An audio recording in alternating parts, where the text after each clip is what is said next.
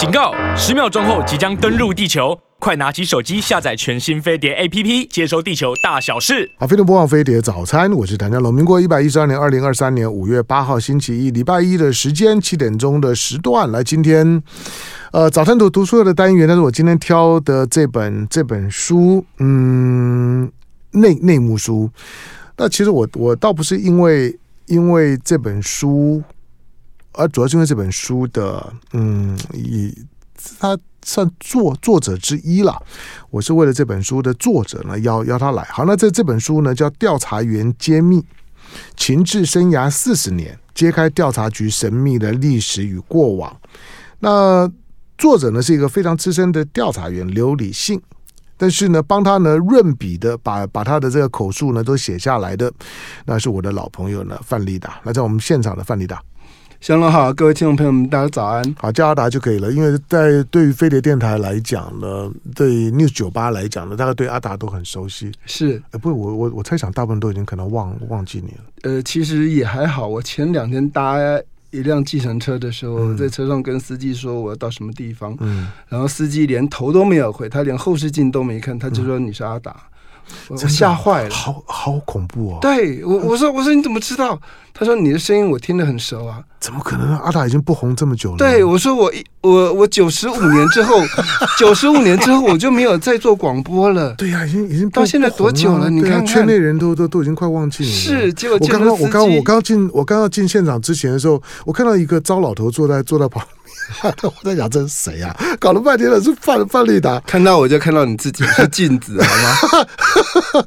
没有，就喂，我们我们也没有也没有也没有这么久没见面没有了他，因为他他没有染染发，所以头头头发白了。后来我说哦，OK，对，也没错。我看到他说啊、哦，原来我已经这么老了，是不是？对，好吧，那那当好，那那那回到回到回到这个这本书好了。呃，刘理性是因为。你你也好一阵子没写书了吧？呃，对，我上一本书是两千零三年吧。对，二零一三年，二零一三。那那你现在自己也很忙啊？是。那那那干嘛还要去写写这本？因为我觉得写书很花时间啊。呃，对，而且从投资报酬率来讲的话，写、嗯、很低啊，非常非常低，写书写书会饿死。在台湾，台湾文人，除非像呃大生哥哥那样子的人之外，大、嗯、大部分人都会饿死。嗯啊，所以呃，写书基本上当然不是为了赚钱。嗯，但我们都是记者。嗯，呃，我们手上有一支笔。嗯、那不管做什么事情，那个笔不能放下来。嗯，那记者以前是记录每天的新闻。嗯，那到现在这么老的时候，我们没办法跟年轻记者一样跑到第一线去、嗯、去拼搏。嗯，那我们做的事情就是整理资料，然后记录历史。嗯，因为新每一天的新闻，你把它全部纵贯起来，嗯，它就是一个历史。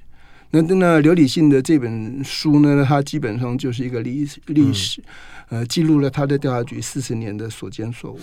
刘刘理信是谁？就因为因为你跑、嗯、你你跑调的调查局，对，检调是你非常熟的部分。人这么多，对，那你为什么要帮刘理信做？呃，我我其实想想帮很多调查局很神秘的人做，嗯、然后呢？但但是很多人都抵死不从啊。那他只只是他是被我征服了吧？不是，那那为什么抵死不从呢？就都。既然都已经都退休了，我想你你会去接触的，一定都都都退休的嘛？呃，没有，从在职的时候就会接触了。嗯、像呃，调查局有一位退休的副局长刘展华，嗯嗯，那他曾曾曾曾曾经，我那时候写新闻写新闻，把他弄到那个鸡飞狗跳，他甚至会呃非出言非常不逊的说：“嗯、阿达，你小心，你生孩子没屁眼。”你你就知道我把他逼到那种真的是逼到墙角那种，真的哦，真的话讲那么狠哦。是啊是啊，哦，那呃嗯，但是我很想帮他写书，因为他有非常多的内幕的东西，但他就抵死不从嘛。嗯，那其实你知道调查局的人呃，他们做的事情是比较神秘的。他他其实他的性格呃，如果我们拿美国的情治单位来比的话，它有一点像 FBI 啊，但是又有不完全对，但是又有一。又有一部分的的的血液是像 CIA，嗯，啊，所以他在情报跟治安两个方面，他都都有涉猎，嗯、那就看他哪一边的基因是比较显性的，嗯，甚至他在对外的时候，他可能常常讲说，我是在办案，嗯，办一般的犯罪案件，就是他们称之为犯防案件，嗯、犯罪侦防。像 FBI，但是政治侦防。对，所以你看，你讲的就外行话了，对不对？犯防跟侦防是两件事情，政治叫做侦防，嗯啊，犯犯防就是一般的犯罪的防治啊，所以不会讲犯罪侦防。嗯，OK，嗯，那一般来讲，他们对外的显性就是我是一个警察，司法警察，我办犯罪案件，贪污啦，呃，经济犯罪啦，呃，毒品走私啦，枪械走私等等，就是除暴安良。但实际上，他们做的更多的是情报的东西，嗯啊，所谓的国家安全、叛国的案件呐、啊，呃，泄密的案件呐、啊，或者是内乱的案件呐、啊，那那那些东西其实是他们比较神秘而且不为人知的部分。嗯，那对我来讲，我当然最好奇的是这个部分。嗯，那刘理信呢，我跟他认识非常早，他呃，民国三十七年、呃、出生的，年纪很大了，今年七十来岁了。那嗯。我认识他的时候，他在台北市调查处社文组当主任啊。嗯，那个时候社文组办了一个很轰动的案子，呃，职棒签赌案。嗯啊，然后那时候我在联合晚报，我跑了呃还蛮多的独家，甚至那时候时报音啊，就是像我们以前服务的那个报系时报鹰，被我写到后来是呃，基本上算是被我写垮的。写到最后，他们全队呃只剩两个。两两两个球员没有被抓，其他全部被抓了。我记得当时时报鹰的总经理曾经讲说：“我们即时报鹰即使被办到只剩一兵一卒，我们还是要挺下去。”最后真的就剩一兵一卒，就剩两个人，其他人全部被办了。后来时报鹰就就就解散了。那我就是因为在办那个职棒签赌案的时候，就认识了刘礼信。嗯，那后来之后，呃，廖正豪跟陈全之间的那个斗争的事件，那刘礼信也卷在里面，所以那个时候就跟他就更认识了。那廖振豪跟陈全斗争之后呢，廖振豪从法务部长的位置被拔掉。那现在年轻朋友可能都不太了解这一段历史啊、哦。嗯、那陈全后来也从呃调查局代理副局长，他没有升任局长，嗯，他被调去设计委员会当主委，等于是是被冰起来了。嗯、那刘理信后来被秋后算账，被下放到澎湖调查站，嗯啊，那那时候后来我们就比较没联络了。那反正总之到后来呃前年吧。前年调查局有一位副局长，呃，林林兰，呃，他退休。嗯，林林兰就是呃蔡英文的台大法律系的隔壁班同学，他们两个法律系，一个是呃法学组，一个是司法组。组那同那呃林林兰退休啊，那那个参会我有去参加，一桌子都是调查员，只有我一个记者，所以你看，这好，我混的还不错吧，对不对？好，好，对那种那种很奇怪的餐会里面，那那那表示你也有那样的辈分，是不是？对。那然后刘理信也在在现场啊。那刘启新就跟我提到，我在民国八十四年的时候，曾经帮一位退休的调查局副局长高明辉写回忆录嘛。嗯，高明辉。对，那刘启新就说：“嗯嗯嗯，他就说阿达，你在书里面呢有很多地方写错了。”嗯，我说我怎么会错呢？人家这样讲，我就这样写啊。他说有些事情呢是我亲身参与的。那高爷呢，他是呃主管，他在高层。他没有下去实际办案，嗯、所以真正实际办案的 detail 他他不知道，所以有些地方他讲错了。嗯、那我那时候我就半开玩笑跟刘礼金说：“嗯、那那我帮你写一本嘛，你可以把你当年觉得被写错的地方平反回来。”哦，OK。但他很聪明，他当场就不动声色，然后就把话题就岔开了。嗯。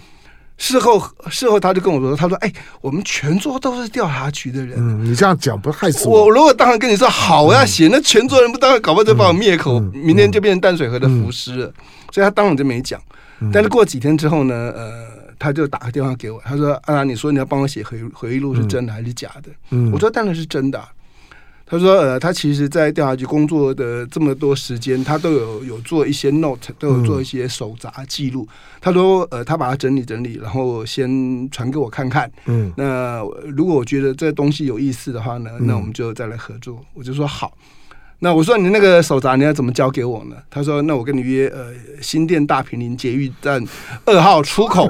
嗯，好，然后，然后我后来车子有一天下班的时候就开到那一边，嗯、然后就停在路边。嗯”然后我车窗摇下来，没看到他，我这边看手机，嗯、看看，突然间有一个穿着大衣，然后戴着鸭舌帽的突然间出现在我车门旁边，哦，哦然后拿了一个牛皮纸袋，情报员的那种的，就就突然间就塞到我车里面，我吓一跳，你知道？嗯、然后嗯，顺便送了一块鸡排给我。他说都都退休了，还需要这么神秘吗？你就知道那种个性呢、啊。哦、然后他还送顺便塞了一块鸡排给我。哦、他说：“阿达，我知道你一定没吃饭。”嗯、呃，那后来我就在路上就一边啃鸡排一边回家。嗯、那看了那个手札，我觉得哎，其实蛮好玩的，而且有很多故事是我以前不知道的。嗯、我以前一直以为他办案很厉害，嗯、是办犯罪案件。嗯，后来才知道说，哇塞，他除了办犯罪案件，就是所谓的光明面这一这一部分，嗯，他的呃阴暗面啊，就是情志的那一那一段，其实是很厉害的。嗯，他在美丽岛事件里面，他是一个。还还蛮重要的角色，他抓过施明德，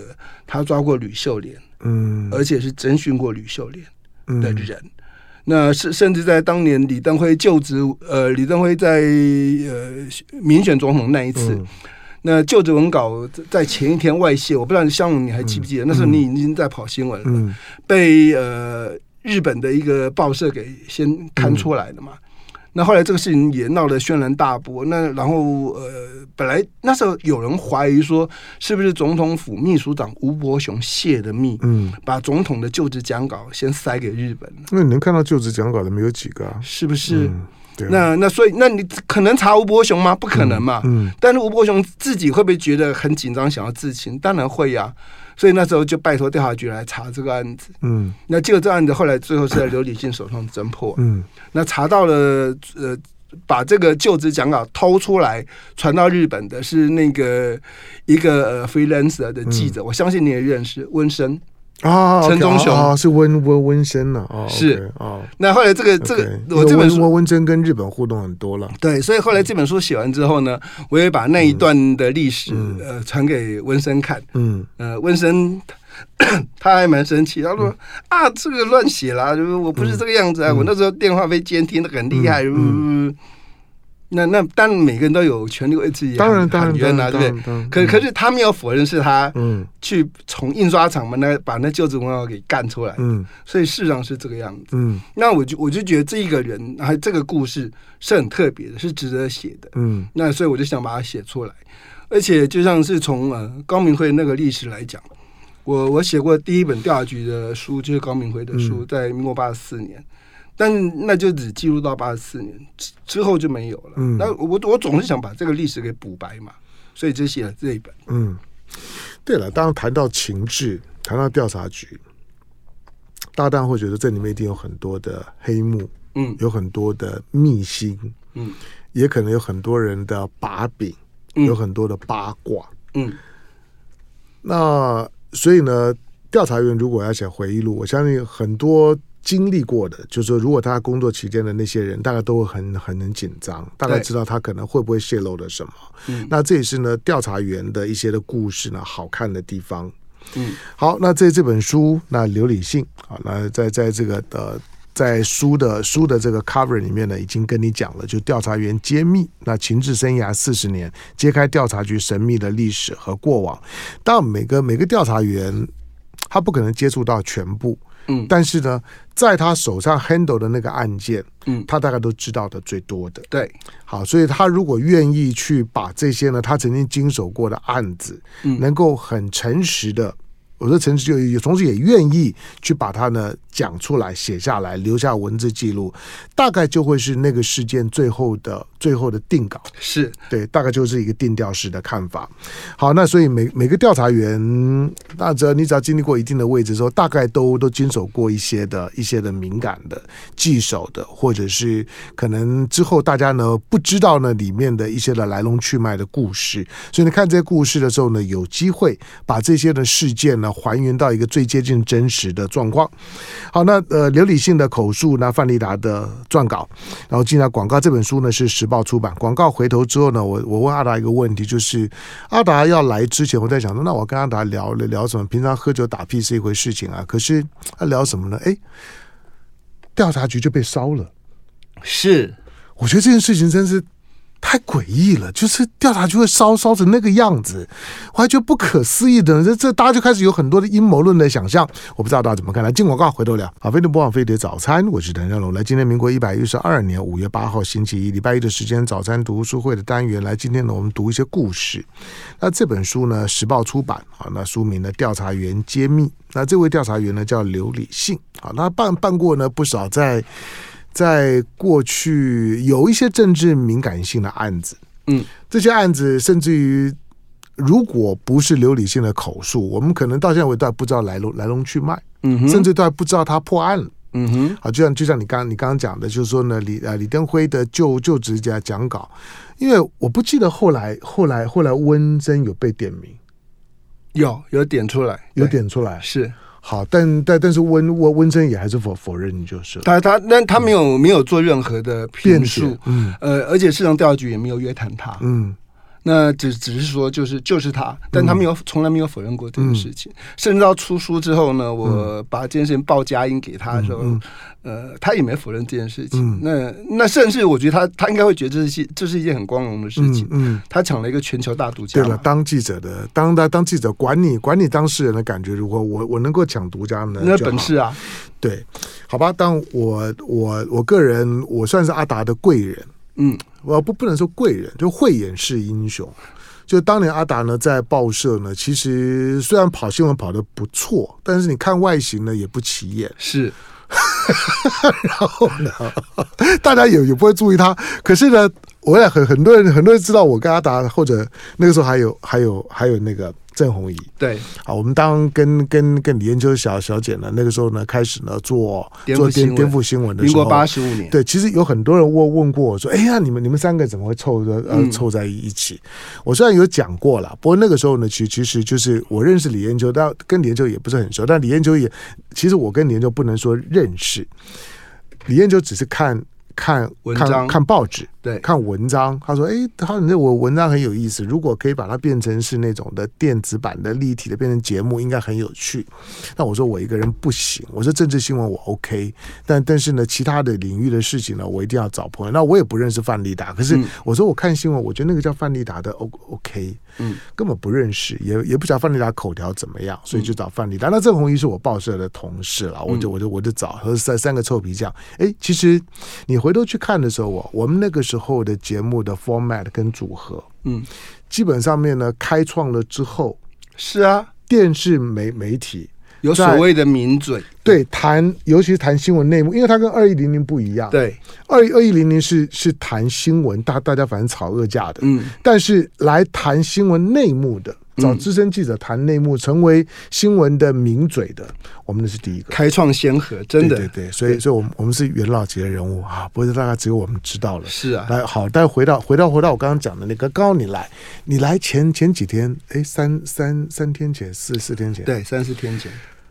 调查局的这场的火火灾，哈，第一个这个火火灾现在现在我们我们了解多少？他们现在还在调查那个整个起火的原因嘛？嗯，那目前感感觉起来没有好，没有、嗯、没有证据呃显示是人为纵火。啊，那如果是人为纵火的话，那那问题当然比较严重，嗯、那就是内部人或者是外部人。嗯、如果外部人的话，谁进去的，怎么去破坏？嗯、那内部人的话，那是谁对局里不满或怎么样搞恶意破坏？嗯、那当然是很严重。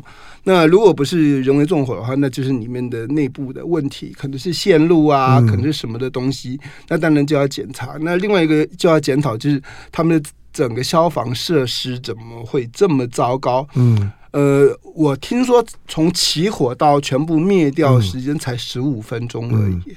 嗯，嗯，那整整个那个廉政大楼以前就怎么会烧成那个样子？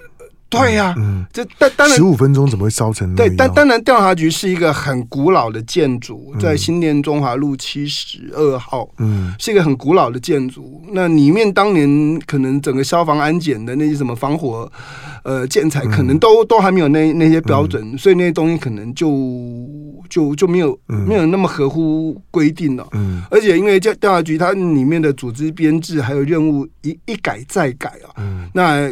呃，陆陆续续安装了很多新的东西进去啊。嗯，当然就基本部，呃，可能可能一般人没进去，不太了解。它里面大概有两栋，呃，主要的大楼有两栋，一栋就是呃，一进正门的时候，你面对正门进去一栋最大的那个大楼，大概有六层还是七层吧。嗯，那局长、副局长都在那那那那一栋大楼，就是现在所谓的廉政大楼。嗯，那廉政处也在那一边，那资通安全处也在那一边。啊，那自动安全处应该是在呃，我如果没记错，应该是在地下室吧？嗯，有机房啊，所以他们的那些什么 server 那些东西都都摆在那边。嗯，那自动安全处是一个新的处，嗯啊，所以以前没有那个处，所以以前没有那么多的电脑机房的设备，嗯，那旁边另外一栋大楼，那栋大楼呢，里面就是地下室，就是放毒品。啊，然后，哦、然后那个毒品，毒品的那个门就跟那个、嗯、呃银行的金库的那个门一样，很厚很厚，然后要好几道密码、好几道锁才能够打得开的。那这是烧的，没有烧到毒品那那一栋楼，烧的是那个呃局本部的那个局长他们在那栋那栋楼。我我在猜想啊，这是我猜的。那当然最后还要看消防的报告。我在猜想，就是因为资通处进去了，然后嗯。他们加装了很多的 server，嗯、然后会不会因为电力的负载过度？嗯，有有可能。我我觉得最有可能就是、这个、电脑是很耗电，对，电脑很耗电，而且很热。嗯，那那如果这些东西引起它走火的话，然后那电脑器材设备是本来就很好烧的，嗯、所以那一烧哗啦哗啦哗啦，那烧起来，我看那那个自自动处被烧的那个就是密密麻麻，烧的非常厉害。嗯，那幸好火是控制了。那呃。调调查局很多文件，大它都还是纸本的文件，嗯、那还是他们有有档案室有存档。嗯、那档呃档案室除了在局本部之外呢，他们在外地也有一个旧的那个仓库是档案室啊，所以不知道说他们的那个旧档案有没有被烧掉。嗯，那呃我我我是没有听说调查局这几年在做旧资料的呃数位化整理。嗯，那如果没有的话，那些旧档案如果烧掉的话，可能就烧掉了。嗯，那烧掉的话，其实呃影响是很大的，嗯，因为从历史的保存，或者是现在的政府常常在讲转型正义，嗯，那那些文件、那些档案，它其实是可以呈现某些事情的。嗯、那你烧掉就死无对证。对，所以所以因为大家担心的就这一点嘛，就但是正常情况来讲，我想调查局这些东西应该都有备份，但是因为这次烧、呃、文件是没有纸本纸、嗯、本的文件是不会有备份的。那那所以大家就很担心，就是说会不会烧掉了什么？那甚至是不是要要毁毁毁毁灭什么？对，这大家的阴谋论的怀疑。但不管怎么样，又发生在资通嘛，对，大家当然就很担心啊，觉得哎，怎么会会这样？嗯，阿达阿达刚刚讲的当然是一个合理的怀疑啦，嗯、就是说这种的资通的体系在一个老老旧的大楼里面，它有可能。好，这个呢，等调查的结结果，因为调查局自己去调的去调查。不过回来就是因为你你你跑调查局非常久，朋友很多，这这个问问题是我。我作为一个政政治记者，我放在心里面很很久的问题，就是当政党轮替的时候，嗯，或者有一些呢，有一些呢政争发发生的时候，嗯，调查局经常主动被动就被卷卷在里里面，嗯，调查局讲什么不讲什么，都会引起很多的政治的解读，对，何况过去呢，调查局的角色就很模糊，他有他的政政治攻防，有 A B 档案，然后甚至于你看到你看到法务部部部长、法务部长跟调查局长跟行行政院长之间的。关系跟总统的关系，它就是个很微妙的关系关关关系。好，那我们要我们要相信调查局会不会成为政治斗争的工具？嗯，我不知道这个问问问题精不精精准，可是是、嗯、是每次有有一些的政治上的恩怨、政治斗争发生的时候，嗯。大家对调查局的所有的动作跟言语，大概都会这样的解读。调查局会是政治斗争的工具吗？呃，讲工具是是非常好好的一个讲法。嗯，呃，调查局人常常讲说，它就是一把刀。嗯啊，那谁去用它？嗯，它非常锋利，非常好用。但是谁拿在谁手上，谁去用它，怎么去使用它，它就有什么就会有什么样的效果。嗯，所以它当然是工具，但是谁在用它？重点是谁在用它？嗯。我我其实呃这么多年跑调查局新闻呢，我我观察结果，我觉得调查局呃基本上是王小二过年了，这是一年不如一年，嗯、一代不如一代。为为什么？呃，他他基本上有很多主观客观因素，但是基本上现在调查局是越做越小。嗯、我记得当年吴东明从那个总统府侍卫长要呃被被派过去当呃调查局副局长，他其实就是在那一边先仰望，然后要接着接翁文伟当局长啊。那时候他呃，他要被调过去的时候，那时候的总统是李登辉。嗯，那他跟李登辉说，呃，说、呃、总统你要我去调查局呢，呃，我没问题啊，但是我只有两个条件啊，哪两个条件呢？嗯、第一个，调查局的人事呢要我决要我做主，就我局长自己可以做主。嗯、第二个，我可以直接见总统。嗯，而李登辉当然说 OK 啊。嗯，然后他就到调查局，后来没多久就当了局长。他当了局长之后，真的调查局的所有的人事他说了算。嗯，你知道调查局其实，在整个行政体系里面，他他调查局的位阶不高，嗯、因为行政院下面是法务部，法务部下面才是调查局，嗯、所以理论上调查局的位阶大概就基本上是跟警政署是一样的。可是你你什么时候听说警政署长可以完完全全决定他的里面的人事，对不对？甚至讲难听一点，内政部长都不一定能决定啊。有时候都是当年苏贞昌当行政院长说他要怎么安排就怎么安排。可是当年吴东明他当局长的时候，他说我决定。嗯，部长是完全不敢有意见的。然后行政院长当然更不可能有意见。而且他的确可以直接见总统，嗯，那有重大的案件，有重大的国情报告，他直接见总统，直接就跟总统报告。好，后来有一另外一位局长叫做叶盛茂，嗯啊，一样看到那个陈陈水扁对艾格蒙的那个洗钱的资料，哎，唯唯一去做坐牢的调查局长，他就嗯，他就是寻当年吴东明的潜力呀，就拿了艾格蒙的洗钱资料跑去报告，对，去跟总统报告，结果怎么样？就是泄密，然后就被抓去关起来，嗯。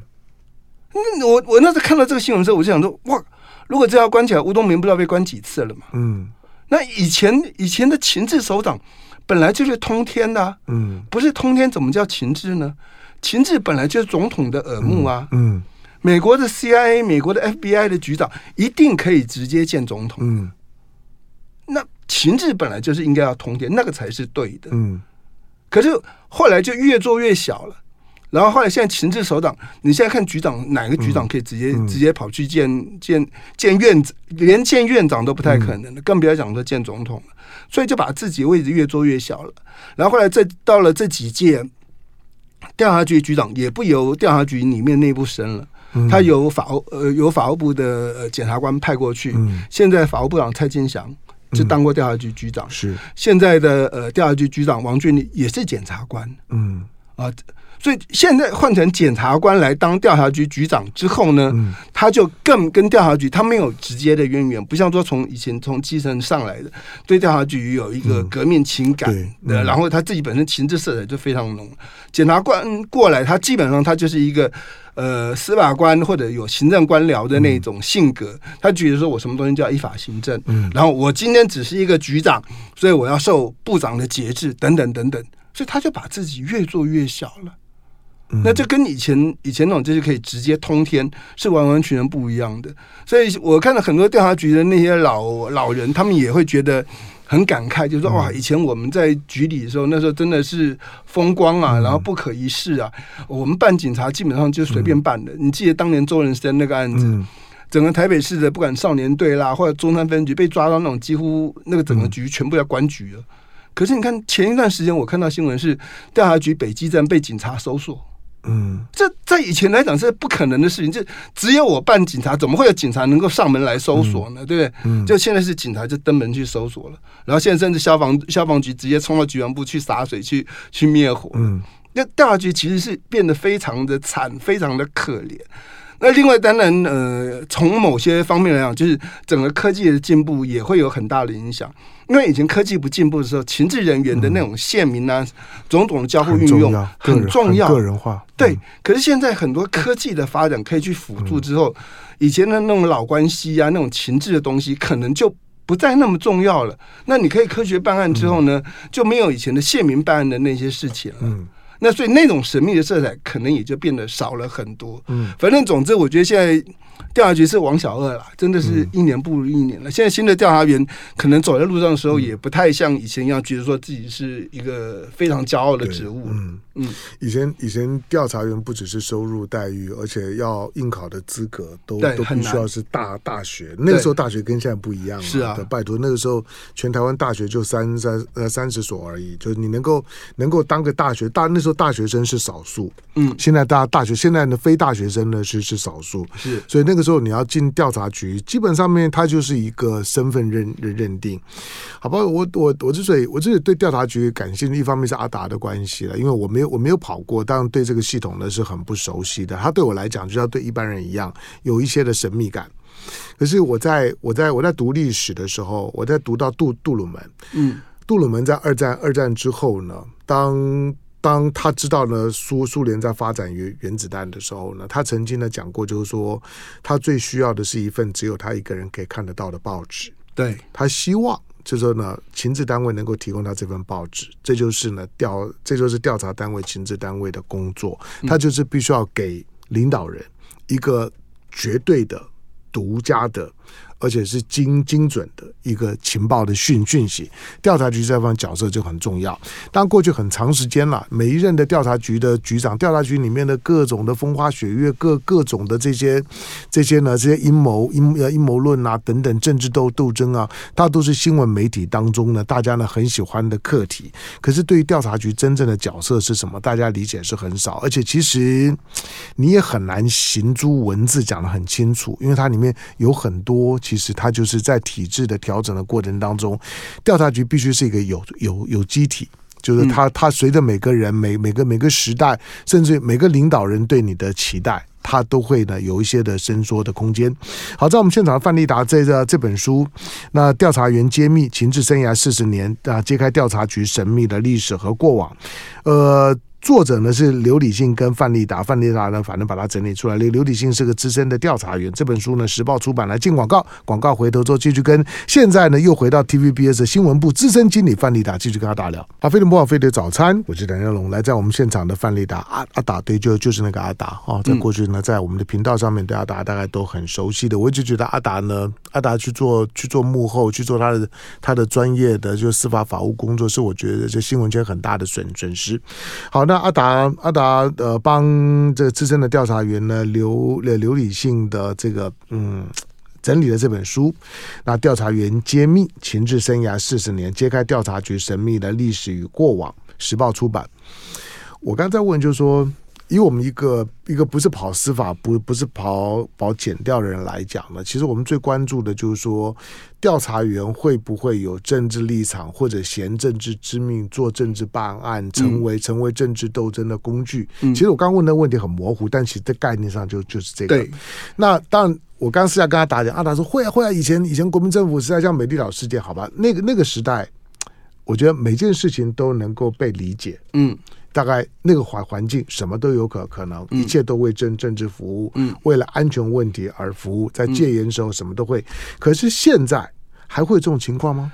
现在当然呃没办法像以前那样子明明目张胆。我我讲的是真的叫明目张胆。我记得当年那个美丽岛要阻挡的时候，呃，整个情治单位是全部动起来，那每个人都都都有负责跟监的对象。而且以前的跟监是那种躲躲藏藏，不让你知道的。嗯，嗯，那后来那时候他们美丽岛要阻挡之前的时候的跟监，他们叫做威力跟监。嗯，接着我跟是要让你看到我在你旁边跟着你，亦步亦趋，完全不怕你知道的，皮绷紧一点，让你有压力。嗯啊，然后你回到家，你就发现你门口有两辆车，二十四小时守在那边。你人只要一出来，马上就有人跟着你。你开车就有车车子跟着你，日夜不停。就让你心生畏惧，让你不敢做事情，嗯，那叫威力跟腱。现在不会吧？现现现在你这样子，只要有威力跟监，大家反修正一下，然后一上爆料公司一变出来，那调查局就就很难过，媒体这样公示就会很难过。所以现在当然不会像以前做的那么样的粗糙、粗暴或者明目张胆。但是有没有政治办案呢？我们看几次选举的时候，哪些人被攻击的多惨，那基本上就很明显了。甚至最近的呃检察长的人事的异动啊，呃，不是也传出来吗？北检的检察长啊，因为当时在办谁的时候呢，办的没有很用心呐、啊，像高虹安的案子啊，没有办得很用心啊，所以他当了两年的呃台台北地检署检察长，马上把他冰到最高检察署去去冰箱里面了、啊。那现在的检察总长邢太昭，当年在马英九的时候是被放到、嗯、呃金门高分检的，嗯，就后来回到台北北检的时候，嗯、那时候专办马英九，对，嗯、而且杂志还一直拼命，连笔录内容都出来。嗯，他在北检当了四年的检察长，然后到高检署当了两年检察长，然后马上升到最高检察署当检察总长。嗯，怎么样？顺我者昌，逆我者亡啊！这个就是上行下效啊！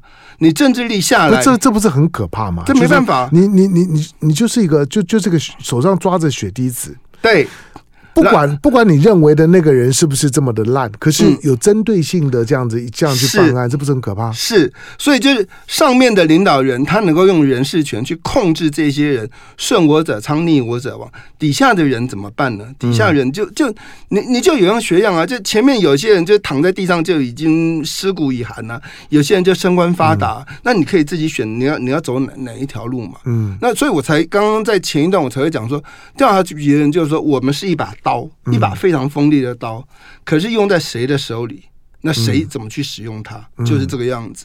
那在这一本书里面，我其实也呃旁敲侧击访问刘理信好几次哦，因为刘理信他是经经过五二零政党轮替，就是陈水扁上任的这这一个时代的人。嗯，我我对这件事情我特别好奇，因为他当年办过施明德，办过吕秀莲。嗯，那他。在他的眼中，民进党一定是所谓的叛乱团团体。我们当年念的所谓“三合一敌人”，嗯，嗯，就是就是绝对是十恶不赦的人。嗯，结果这个曾经被我办过的阶下囚，然后如今现在是座上宾，而且不只是座上宾，而且甚至是点头上司。嗯，那你在效忠上面，你不会？有一种怀疑吗？就是我以前在办理，结果我现在要服从你的命令，我甚至还要把我我我案件的报告、我的国情报告去向你报告，这这怎么做得来？嗯，我就一直问刘理性，我说你你不会有这种角色错乱、这种效忠上面的问题吗？因为我知道，像呃当年吴东明在后来离开调查局之后，他去当了国安会副秘书长嘛。可是，在呃两千年呃陈水扁选上总统之后呢，他就辞掉国安会副秘书长。哎，他觉得他没有办法，嗯，再再去跟这样的人工作，就他那个敌我意识是很强的。吴东明的敌我意识是很强的，所以他他就辞掉国安会的副秘书长。那可是不可能整个调查局全辞职啊，嗯，所以我也问刘礼信，我说你你你怎么办呢？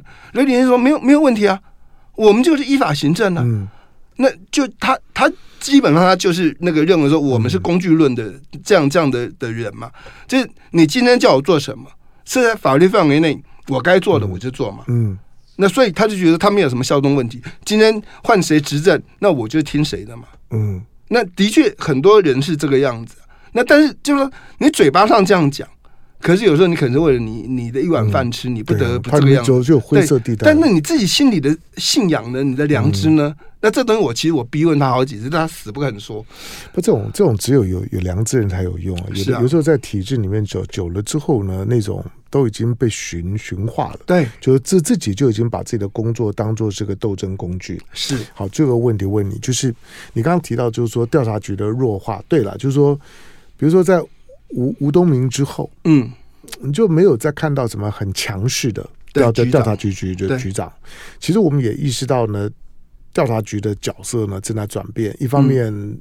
嗯陈水扁上上来了，嗯，吴东明的时代就告诉你，就是说一个国民党一党独大的时代也结束了，对，好，进到了政党轮替的时代呢。调查局，我我我觉得啦，你作为调查员，难免会出现这种吃这个也痒，吃吃那个也也痒，不小心自己就卡进去了，嗯。可是一个弱化的调查局，对于国家运作会有什么负面影响？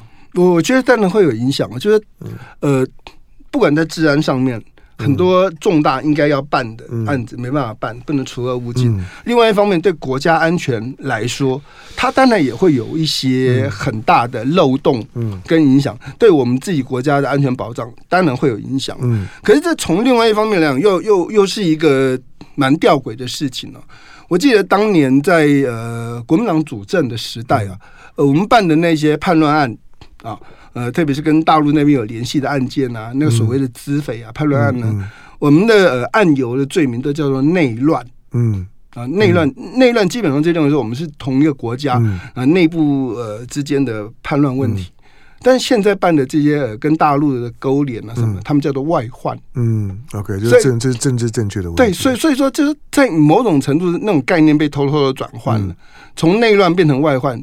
基本上从同一个国家变成是不同的国家，那对于调查员来讲，他其实这也是另外一种效忠认同上面的奇怪的地方。嗯，嗯好，当然调调查局的每个每个调查员，严格讲，你只要够资深，大概都会有很多故很多。嗯，那这些故事有的有高度的敏感性，有的或许还好。有的有的跟一般的些刑事犯罪啊等等这种有有关啊，枪支啊、毒品啊等等等，总之呢，会到调查局的层次，大概都有一定的重要性。嗯。但是也有一些是属于模糊地带的，不见得跟具体的犯罪有关，而是会卡在某些有政治敏感性的议题上面，甚至包括两岸的问题。好，那调查员当讲故事的时候，有机会呢，大部分时候是对我们这些老记者来讲，去拼凑或者还原某一些的曾经处理过的新闻事件。嗯，那知道呢，让他最后有一个定调式的理解。的一个关键的 source，因为除了除了调查员这种当事人之外，新闻采访终究终究还是在外外外面，对，所以你还是只能够去兜兜兜兜。当事人愿意掏肝掏肺的讲是非常重要的，所以它是我们在理解一些一些重要的历史当中的口述历史当中常常被忽略，但是我觉得非常重要的一环。如果能够让调查员这种工作的人有系统的做口述历史，我觉得会让我们对很多的事情的理理解变得更完整，就不需要呢阿达呢一天到晚去求人家。好，今天的时间的关系，感谢呢今天到我们现场的现在呢在 TVBS 新闻部的资深经理老老朋友范丽达阿达，感谢谢谢。来这本书《调查员揭秘》，那情志生涯四十年，揭开调查局神秘的历史与过往。那作者刘理信，那撰然后负责做做这个口述记录。的范立达，时报出版，那自己找书来看。